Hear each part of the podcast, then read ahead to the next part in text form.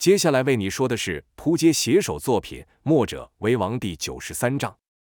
前文提到神秘女子三大护法之一秦露的故事，讲到一贵族公子半夜遭人抢劫，那公子耳听到落下之声，以为必死无疑了，但却没有感觉到痛楚，反而听到匪人的惊吓之声，便大着胆睁开眼看。这一看不得了，就见眼前多了一个身材高瘦的女子，那女子好勇敢，居然徒手接住了匪人那刀。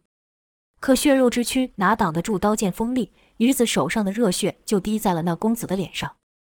匪人乍见有人出手，纷纷喊道：“我说这狗腿子没命的跑是怎么回事？原来在这埋伏了帮手。”其中一人道：“一个女人罢了，怕她什么？一并砍了就是。”说着就朝那女子攻去。就看那女子大手大脚的胡乱打一通，身上虽然中了几刀，但那几个匪人只是被女子给打到一下，骨头就断了。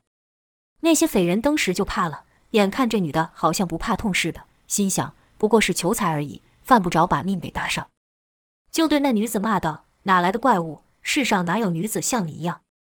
说完，还将手中的刀朝那女子猛力扔去。那女子不会武功，只是凭着反应去招架。眼看刀朝她飞来，便伸手去接，刀是接住了，可自己的手也受伤了。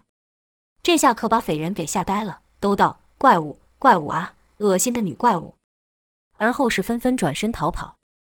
那女子见坏人跑掉了，才敢低头问那公子道：“你没有事吧？”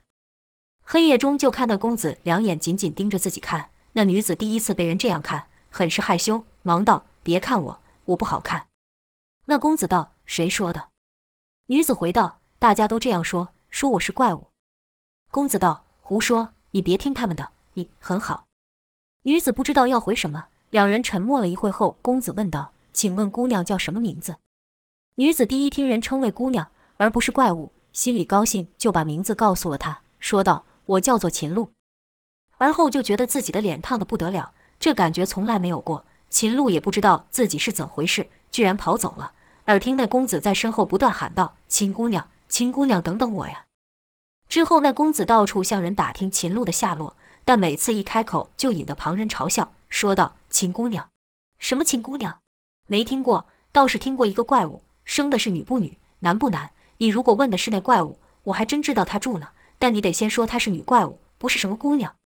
公子未了打听到那女子的下落，只好照说了。恰好那公子说这一句话的时候，被躲在一旁的秦鹿给听到了。秦鹿听说那公子不断探听他的下落，便来找那公子，却听到了这一句话，心里好像什么东西碎了。他赶忙跑走，边跑边流泪，还边骂自己：“你生的就是这般丑陋。”大家都是这样看你的，你以为他会不一样吗？听到他怎么叫你的吗？我永远都是一个怪物。那公子刚说完话，就看到角落有一道人影跑走。刚才逼他叫秦鹿怪物的人就笑道：“真巧，说人人就到，他就是你要找的怪物。”而后那公子不断地找上门想见秦鹿一面，但秦鹿都不答应。那公子也真有心，从早到晚，日复一日，不论晴天或是下雨都不间断。这件事很快就传开了。那公子的家人知道后都觉得丢脸，心想自己家的儿子怎么就看上了这恶心的女人，威胁他不准再找秦露。可那公子就是不听，他们帮他找了个年轻貌美的姑娘，要强迫他成亲，以此忘了秦露。哪知那公子在成亲那晚跑走了，他跑来了秦鹿的屋前，后面跟着一群追他的人。那公子道：“你们不要再逼我了，再逼我，我就死在你们面前。”说着拿起一把匕首抵在自己胸口。同时对着屋子喊道：“秦姑娘，我知道你在里面，你怎么就不见我了？”秦姑娘，他们知道那公子说的是气话，便不在意，一拥而上要把那公子给拖回去。也就在这手忙脚乱的时候，有人失了手，而后就看到公子的胸前流下了血。这时有人尖叫了起来，而秦鹿在屋内也都看见了这一切，见公子受伤，赶忙冲出来，大手大脚的将旁人给打退。可惜那匕首已经入了心口。那公子眼看是活不成了，气若游丝的道：“你终于肯出来见我了。那一天我不是不是有意要……”秦鹿流着眼泪道：“别说了，别说了，我知道了啊！”秦鹿发出一声痛叫。原来跟着那公子的仆人知道失手伤了公子，便想把错误推到秦鹿身上，纷纷举起武器朝秦鹿身上打去，边打边骂：“都是你这个怪物，害死了我家公子！”那公子眼看秦鹿受冤，但也无力帮秦鹿说话了。因为他已经没有气了，秦鹿就这样抱着那公子，挨了一下又一下，直到倒下。那些仆人见打死人了，才一哄而散。秦鹿见人走光了，才勉强爬起，带着那公子一路跑了好远好远，口中喃喃道：“我们去一个没有人的地方。”这一跑就跑了几天几夜，跑到体力透支，两腿没力。那公子的身体是愈来愈冷。秦鹿看不远处有一个悬崖，便低声对那公子说道：“这世上只有你把我当人看，天涯海角、阴间黄泉，我都会陪着你。”而后就带着那公子朝悬崖跳了下去。说完秦鹿的故事。说回九黎寨上，秦鹿见费斯每每被打退，都会再进攻。尽管已经知道自己不是秦鹿的对手，费斯还是不放弃，就好像那公子一样，不管秦鹿怎么不搭理他，他也没有放弃。秦鹿面上露出难得的微笑，与他而来的神秘少女，也就是庄梅氏与童妃口中所称的主人，现秦鹿如此，便不着急让秦鹿去夺金龙鳞，他想让秦鹿好好享受这一刻。可神秘少女与秦鹿等人愈是如此，九黎人就更害怕。他们从没有想过费斯也有敌不过的对手。这对手不但是个女子，而且还没有使出全力。眼看费斯的身形愈来愈不顺，毕竟他已经被秦鹿的内劲给震到了内伤，而且身上也被踢了数脚。尽管秦鹿没有下重手，费斯也受不了。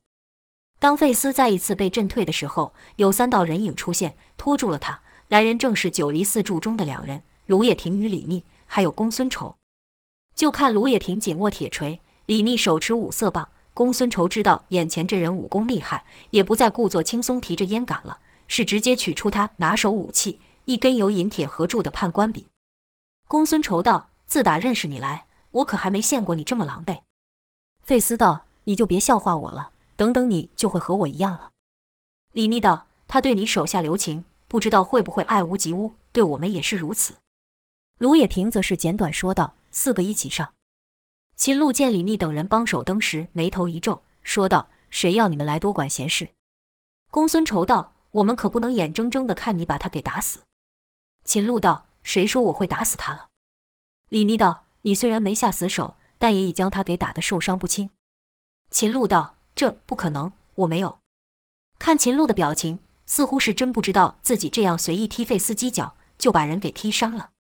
卢也平道。你伤了我兄弟，现在已经不光是那宝物的事情了。秦鹿这时脑中混乱，只是喃喃说道：“我没有啊，我没有想伤害他，我没有啊。”见秦鹿神色有变，李密给了费斯等人一个眼色，几人之间也不需要说话，是立即会意。就看四人各举兵器朝秦鹿攻去。就在费斯等人要杀到秦鹿面前时，费斯突然大喊道：“不成，快退！”就听一道劲风扫过他们。而后才是吃的一道破空声响爆出，伴随着锵锵锵兵器交击声。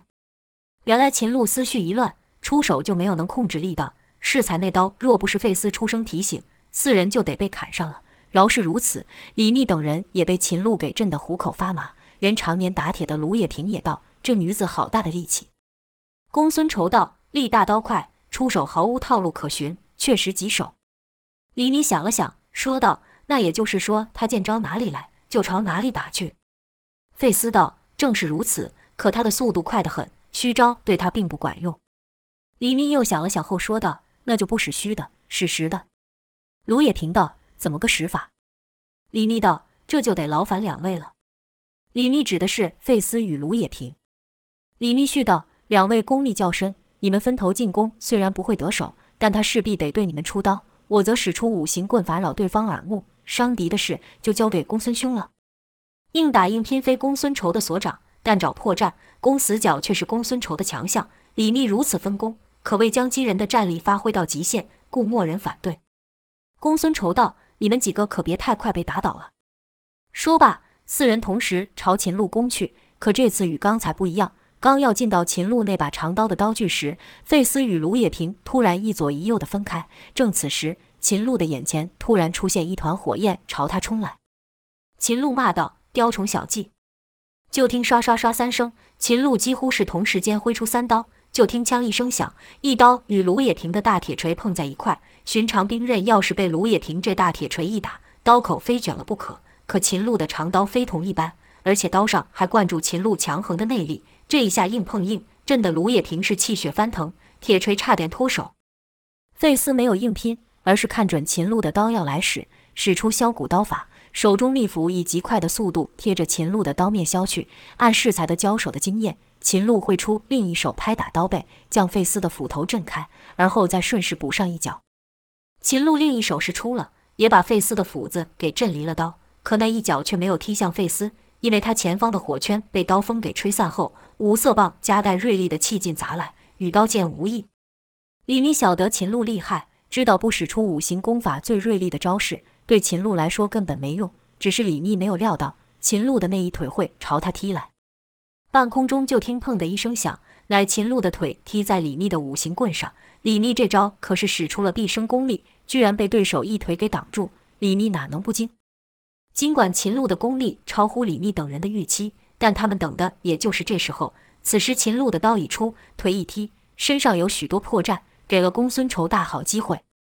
公孙仇使出最强的杀招，心有灵犀，想当初大树盆一战，这一招差一点就将杨无惧给打倒了。就看公孙仇的笔尖以极快速度朝秦鹿的背心戳去，与此同时，费斯也以双手握斧，听着内伤，应受了秦鹿的内劲，手底加力朝秦鹿的手削去。眼看就要得手的时候，公孙仇的笔尖却刺不进去秦鹿，好像他的背上有一层看不到的护甲。同样的状况也发生在费斯身上，眼看那斧头就要削到秦鹿了，却硬是无法再前进分毫。只是缓的这么一瞬。秦鹿就发觉到眼前的三人只是晃子，在掩护自己身后那老二。就听秦鹿哼了一声，狠狠瞪了费斯一眼，说道：“你不是他，他不会这样对我。你不是他，你不是他呀！”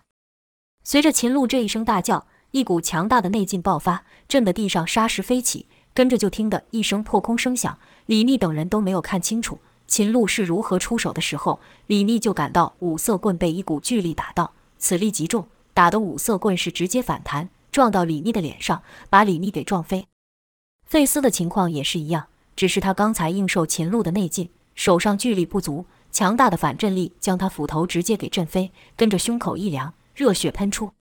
卢也平则是感到下盘一凉，他知道这是被刀刃划过的感觉，是赶忙后退。要不是刚才秦鹿已将他给震了开，估计这一腿就断了。公孙仇则是感到一股劲风从地面袭来。他刚倒转笔尖想往下戳刺时，就已经被击中了。就看公孙仇的人飞到半空中，紧接着是一道闪光，那是秦鹿的刀。原来秦鹿是将踢向李密的那腿直接朝后踢去，与此同时身子一转，将刀朝自身画一圈，削过了李密等三人，跟着是直接朝公孙仇劈去。眼看公孙仇就要被此刀劈成两半时，秦鹿感到一股炙热之气朝他涌来，这股热气还携带了极浑厚的劲力。好似一个巨大的拳头朝他打来，出手的自然是赵天烈了。秦鹿哼了一声，说道：“想救人哪有这么容易？居然不打算收招，听着自己被这炙热的拳劲打中，也要劈到公孙仇。”赵天烈暗骂：“这女的疯了不成？”就将原本袭向秦鹿的拳劲朝地上打去，配上阴风身法，赵天烈整个人化成一道火热的疾风，朝公孙仇飞去。半空中就听到的一声爆响。秦鹿的刀被弹了回来，赵天烈则是拖着公孙仇朝后急退。落地后，就看赵天烈半边衣服都碎裂，露出了他独特的武器龙纹战甲。此战甲色为浅黄色，与手臂处还有几个竖起的倒钩，配上赵天烈那威猛的气势，还真像是真龙化身。就听公孙仇笑道：“好久没看到寨主穿上这身战甲了，还是那样威风帅气。”赵天烈听公孙仇侥幸捡回一命后，第一件事就是夸奖自己。赵天烈也是一乐，笑道：“对手太强了，你们几位台柱都不是他对手，我哪敢赤手空拳的与他交手？”公孙仇道：“我们最多就是帮你打个暖场而已，这种大场面你不亲自出马怎么成？”赵天烈道：“这关看起来比上一次更难过一点。”公孙仇道：“这几人确实不是杨无惧等人可比，可别大意了。”赵天烈认真道。放心吧，我自会小心。公孙仇与费斯等人知道自己的武功差秦鹿太多了，便都退了回来，以免造成赵天烈的阻碍。费斯等人退出战圈后，就站在梁月英、赵天华与姚建轩等人的身前。赵天烈见状，甚是感动，朝几人点了点头，意思是我的家人就交给你们了。而后就朝秦鹿攻去。公孙仇对赵月华与姚建轩说道：“你们还没有看过寨主这个样子吧？”姚回道。上次对杨无惧也没见师兄穿那身衣服。公孙仇道：“杨无惧算什么东西？对他，寨主根本不用出全力。”姚看着赵天烈的背影，只觉得仰慕，心想：我虽然学会了师兄的武功，但我真的能够跟师兄一样吗？正想着的时候，有一只手握住了他，是赵月华。姚感觉得到赵月华手上传来的感觉是担心，姚便没有敢开玩笑，因为他知道眼前这一战是他看过最惊险的一战，与以往大不相同。以往赵天烈出手，众人的表情就像是胜负已定，但这次却不是如此。他感觉到不只是赵月华担心，连费斯与公孙仇等与秦璐交过手的人也没有信心。他们担心赵天烈可能会败，而如果连赵天烈都败了，那九黎上就没有一个人是这群人的对手了。这份感觉让瑶也跟着紧张起来，他的双眼和众人一样都紧盯着赵天烈，他的手也不自觉握紧了赵月华。赵天烈知道秦璐厉害，不敢托大，一出手便是全力。就看他左手运起寒冰劲，右手用上炎阳劲，两股气劲变成了两条猛龙，张大了嘴朝秦璐咬去。秦璐乍见这等攻势也是一愣，心道：好家伙，有点本事。其身后的神秘少女也发出一声。似乎也被赵天烈的冰火无极功给吸引了。未等赵天烈欺近身前，秦璐喝道：“装模作样，看你是不是真有实力。”说罢，立刻挥出两刀，朝冰火两龙劈去。赵天烈也喊道：“我有没有实力？接我一招，你就知道了。”双手鼓劲向前一送，就看冰火两龙张牙舞爪的朝秦璐咬去。就听得“擦擦擦”的声响不断，乃赵天烈与秦璐的内劲相碰所发。冰龙与火龙是一左一右的咬住了秦璐的刀，并没有被打散。可二龙一时间也无法前进分毫。表面上看是势均力敌，谁也没压下谁。但赵天烈使出当两股极端的气劲时，便会生成一团白色云雾。而在这云雾中愈久，行动就会变得愈来愈慢。这是受到寒冰劲的影响，但赵天烈不会受到任何影响。此消彼长之下，形势对赵天烈就更有利。就看白云渐渐升起的时候。秦璐突然喊道：“你不会真以为这样就能挡下我的刀了吧？”跟着就见秦璐将刀用力一转，一股旋转的刀劲搅到冰龙里，用的方法和姚建轩当时破赵天烈的招式一模一样。姚忍不住担心道：“不好！”就听啪啪啪啪几声响，冰龙从内部瓦解，秦璐的刀活动起来，一阵乱砍，劈向另一边的火龙。强烈的刀锋好似锋刃，将火龙也给劈散了。赵月华见状也惊道：“不好了！”爹爹的招式被破了，话还没说完，公孙仇就道：“放心吧，小姐，这只是债主的起手式而已，真正厉害的才要开始呢。”冰火两龙一散，两股气劲就迅速混在一起，那团白云是直接暴涨开来，将赵天烈与秦璐给围在里面。秦璐身在白云内是伸手不见五指，只能拿刀胡乱劈砍。赵天烈适才旁观秦璐的武功，知道秦璐功夫没有套路可循。似乎纯凭着过人的反应而为，便想在里面你看不到，你的功力就大打折扣了。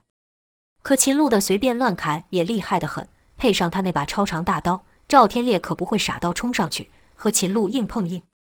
赵天烈便游走在秦璐的刀锋所到之处，不时地出手与秦璐的刀相击。在龙纹战甲的保护下，赵天烈不怕被兵刃所伤。赵天烈虽然出手，但是一击就退，退后的同时使出阴风掌将寒冰劲打向秦璐。因为赵天烈也不知道以秦璐这样的功力，要多久行动才会变慢。若来的只有秦璐一人，赵天烈可慢慢跟他耗。但秦璐后面还有许多人，没有人知道像秦璐这样的高手，对方还有几个。赵天烈必须速战速决，故才会在云烟中使上阴风身法与阴风掌。秦璐就感觉赵天烈好像无所不在，寒冷的掌劲如刀，不断地从四面八方攻来，而且一打就退。秦璐想追击都没有办法，在寒冰劲的影响下，秦璐的动作已经变慢了一些，可他一点都没有察觉到。正此时，赵天烈突然朝他冲过来，秦璐骂道：“终于肯现身了，缩头乌龟！”跟着一刀狠狠地朝赵天烈砍去，就看眼前那刀还真就劈进了眼前那个赵天烈。当秦璐正要得意的时候，却觉得不对，因为这个赵天烈居然如此脆弱。就看那赵天烈挨了秦璐那刀后，便渐渐碎了。好像刚才的那条冰龙一样，这个赵天烈只是用寒冰劲做出的冰分身。说时迟，那时快，真的赵天烈在秦璐的身旁喊道：“你在看呢，我在这呢。”跟着就是一记重拳朝秦璐打去。本来以秦璐的身手是可以来得及挡下这拳的，但当他要回刀反击的时候，他突然发现赵天烈的速度变快了，快到他的刀还差好几寸才能打到赵天烈的身子时，自己就中拳了。秦璐就觉得重拳之处如遭烧红的烙铁烫到般，加上赵天烈那霸道无匹的内力，秦璐忍不住痛叫出了一声。痛楚令他愤怒，愤怒使他功力提升。秦璐回手一刀朝赵天烈砍去，这一刀速度虽没有平时那么快，莫能砍着赵天烈，但让赵天烈吓了一跳。赵天烈心里暗道：他的速度怎么突然提升了？莫非他所修炼的内功和我类似，所以使寒冰劲的效果减弱不成？一念至此，赵天烈便继续使出阴风身法，继续将寒冰掌劲打向秦璐。就看秦璐的动作稍一迟缓后，下一刻又恢复正常，口中不断骂道：“给我出来，藏头缩尾的家伙！你就这么怕我吗？脓包，一群脓包，一群没用的男人！”话刚说完，赵天烈的身影从白雾中出现，说道：“他们是我兄弟，不是脓包。”秦璐冷笑道：“终于肯出现了，脓包之首。”赵天烈没有回应秦璐的话。只是说道：“我再说一次，他们是我的兄弟。”秦璐道：“那真太可惜了，他们跟的人是像你这种只敢从背后偷袭的人。”赵天烈听秦璐不断的辱骂，心里也来了气，说道：“你真以为我打不过你？”秦璐并不搭话，挥刀就劈。就听当一声响，赵天烈这次没有闪避，是直接举臂挡去。秦璐感觉对方的内劲也增加了，心里奇怪，暗道：“难道他刚才没使出全力？”秦璐心里虽然疑惑。但手上的刀可没慢下来，他可不想让赵天烈又躲进白雾中，是一刀紧似一刀，一刀中过一刀，劈在赵天烈的龙纹战甲上，就听当当声响不绝。可秦璐的刀都被赵天烈给挡了下来。这时秦璐才发现，眼前的男人不光是会一些花俏的招式而已，内力也不逊于自己。待挡了秦璐的几十刀后，赵天烈突然一发力，将秦璐的刀给震退，而后说道：“打得很过瘾是吗？该换我了吧？”赵天烈话说完后，秦璐却没看到赵天烈有什么异样，骂道：“又在虚张声势！”跟着就是一刀横身劈去，就看那刀劈过了赵天烈，可赵天烈却像烟一样散去了。赵天烈的声音从一旁传来，说道：“你在劈哪里？我在这呢。”莫等回头，秦璐将刀背过，又是一砍，可这一下依然只把那个赵天烈像烟一样打消失而已。而后秦璐就感到身上挨了一记炙热的重拳。当秦璐转身回刀时候，依然只打到了那个如烟如幻一般的赵天烈。这是赵天烈以炎阳劲配合云烟所使出了另一个绝招——不知火。在这招下，赵天烈的身形就像火焰一样，没有固定的形状，没有固定的位置。这也是当初他看过随风子打倒赤焰兽使出的残像所悟出的招式。不知火一发动，赵天烈的攻势就是一变，变得既快又狠。就听砰砰砰声响不绝，乃赵天烈的火拳打在秦璐身上所发。秦璐再厉害，硬受了这个几下也是吃不消，但他的心里依旧没有逃这个念头，而是在找机会与赵天烈来个两败俱伤。就看秦璐将刀收回，他知道一寸长一寸强，一寸短一寸险，他的长刀在这团奇怪的白雾中发挥不了作用，他要徒手抓住赵天烈。砰的一下，他腰部又挨了一拳，他赶忙出手回去抓，可慢一步，只抓到幻影，紧接着背后又挨一下。打得他向前快了半步，但他的手却如闪电般朝后抓去。这一下还真让他碰到了赵天烈。前文说过，秦璐的反应较常人还快，他能碰到赵天烈，就表示他已经适应了不知火。赵天烈又是一拳打来，这一下虽然也打中了秦璐，可也终于被秦璐抓到了。就看秦璐一手捏住赵天烈的拳，说道：“再躲啊，这次我看你还能往哪躲？”秦璐的手像个铁箍一样，用力紧压。若非龙纹战甲保护，秦璐的指甲只怕就要刺进赵天烈的肉里。见秦璐居然能抓住使出不知火的自己，赵天烈心里一惊，暗道：好快的反应。可嘴上却说道：“谁说我要跑了？”此时的赵天烈全身上下遍布炎阳劲，热得异乎寻常，再加上龙纹战甲的特性，可将赵天烈的冰火无极功发挥到极致。秦璐抓着赵天烈的那手，很快就发出一阵烧焦的味道。但秦璐却没有因此而松手，就看他抬手一拳朝赵天烈打去，拳势来得极快，赵天烈避无可避，只得挥拳硬拼，同时大吼道：“难道我会怕你吗？”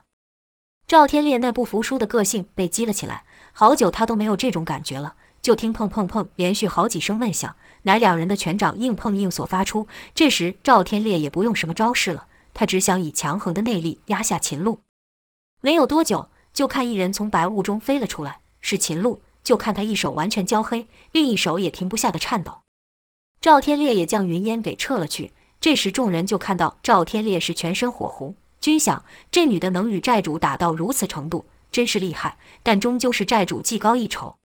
秦璐狠狠瞪了一眼赵天烈后说道：“可惜我答应别人了，不然我们可以再打下去。”赵天烈不明白这话是什么意思，但却看到秦璐一个纵身到了江满红身边，跟着又取出了那把长刀，迅速劈下。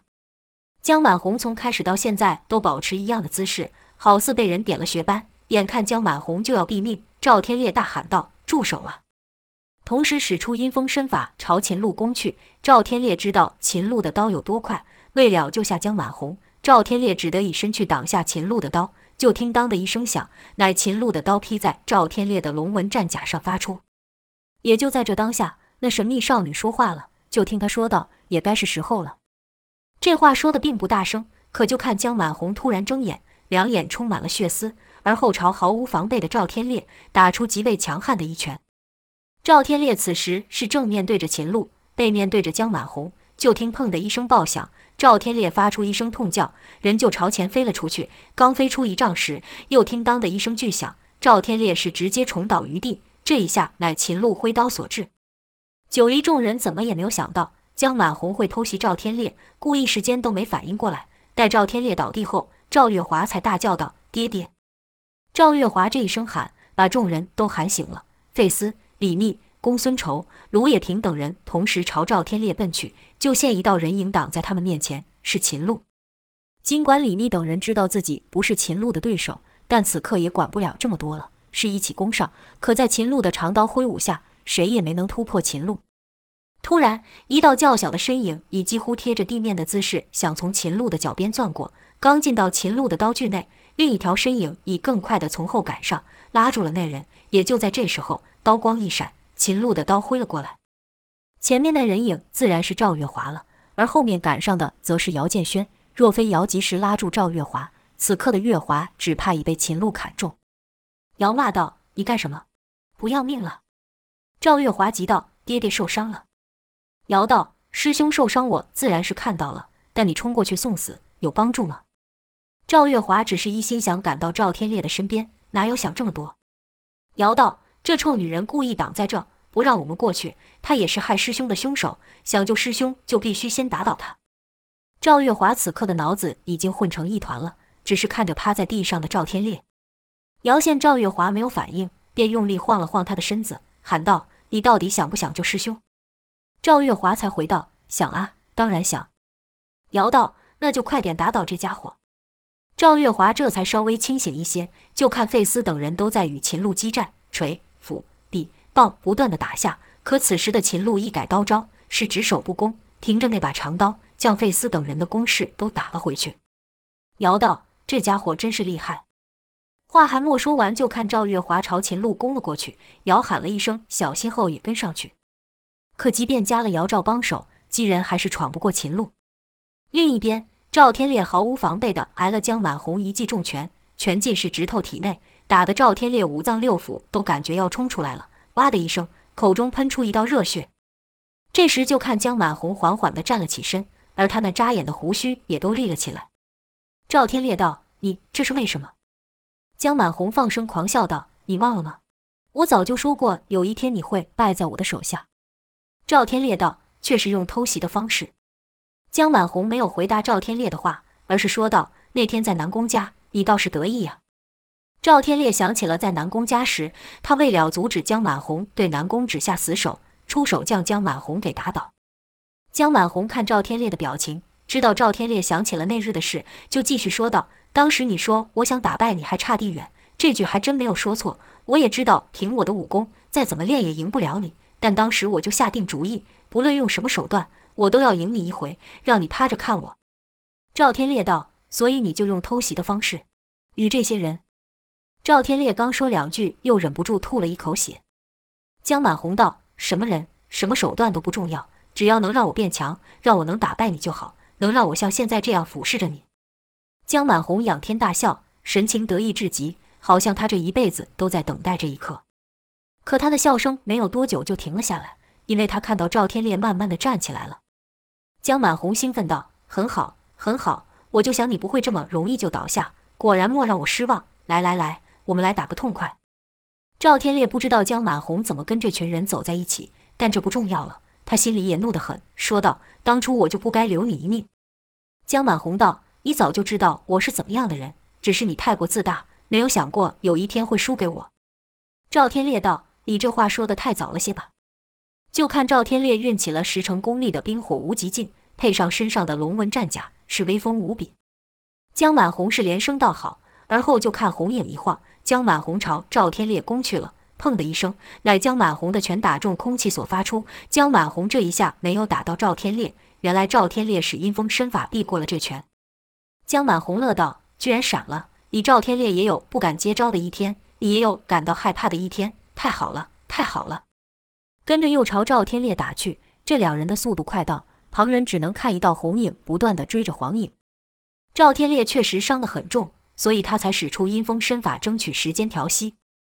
本来凭江满红的速度是追不上赵天烈的，可赵天烈却感觉江满红的速度比他想的还要更快，好几拳几乎都是擦身而过，相当惊险。不只是如此，江满红的拳劲也比之前更强。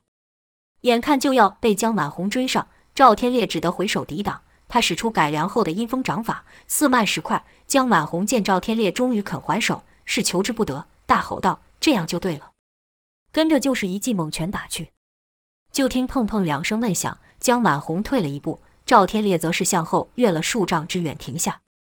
原来是才赵天烈的掌刚一击中江满红，江满红的拳头也要打到赵天烈，赵天烈赶忙另出一手，以掌接拳，顺势后退，以卸掉了拳劲。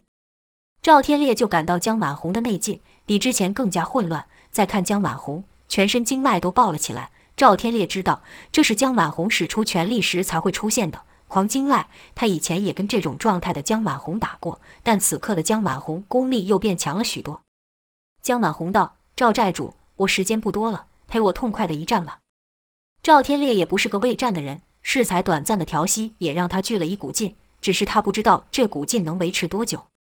就听赵天烈道：“好，这次我不会再留你性命了。”江满红大吼道。这次不是你死，就是我亡。这次我一定要让你站不起来，让你输，让你输啊！说完便朝赵天烈攻去。就听拳掌相击的闷声不断传出，两人过招也是快到只能见到影子。就见江满红的拳头如狂风骤雨般不断打下。江满红进入狂乱状态后，力量与速度都大幅增加，再加上透骨拳的威力，可在不破对手护身罡气下，将拳劲打进对方。赵天烈即便挡住了江满红的拳。却依然扎扎实实的受了江满红的拳劲，就看赵天烈慢慢的退了一步、两步，而后是三步。江满红见把赵天烈给压了下去，就更狂了，说道：“怎么样？怎么样啊？我说过有一天你会在我手上尝到败的滋味，你等这一天也等很久了吧？你很久没有感受过失败的感觉了吧？但我有啊！自从那日败给你后，我没有一天不想赢过你的，这一天终于来了。”说这话时，江满红全身毛发都竖了起来。连身上流的汗都变成了红色的，似乎流的是血，不是汗。但江满红眼见多年来的心愿就要实现了，哪里管得上其他？是猛催内力，要一举败了赵天烈。可奇怪的是，赵天烈退到第三步后就不再退了，不论江满红如何使力，就是无法再压下赵天烈。江满红说的不错，赵天烈的确很久没有尝过这种感觉了。可江满红算错了一点，赵天烈不是一出江湖就是九黎霸主，他也败过。败给杨无惧，败给赤焰兽，败给随风子。可是赵天烈从不服输，这才是他成为霸主的主要原因。他不认为自己会永远输给别人。就看赵天烈咧开嘴笑起来了，并说道：“确实好久没有被人逼到这种程度了，很好，很好。不过很可惜的是，你的愿望不会实现的。你是不可能胜得了我，因为我是霸主赵天烈呀！”赵天烈一声大吼后，催起十二成冰火无极功，双手一分是一手寒冰，一手炎阳。而后猛力朝江满红打去，就听“砰”的一声巨响，江满红被赵天烈这一下轰退了数丈，眼前出现一团白雾，紧接着赵天烈从白雾中窜出。此时的赵天烈也是一身红，原来赵天烈打算只以强横的炎阳劲打败江满红。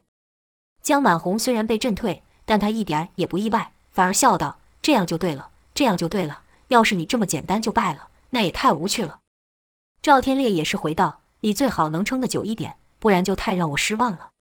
此刻赵天烈也进入了五人的忘我境界，他现在不是九黎之主，只是赵天烈。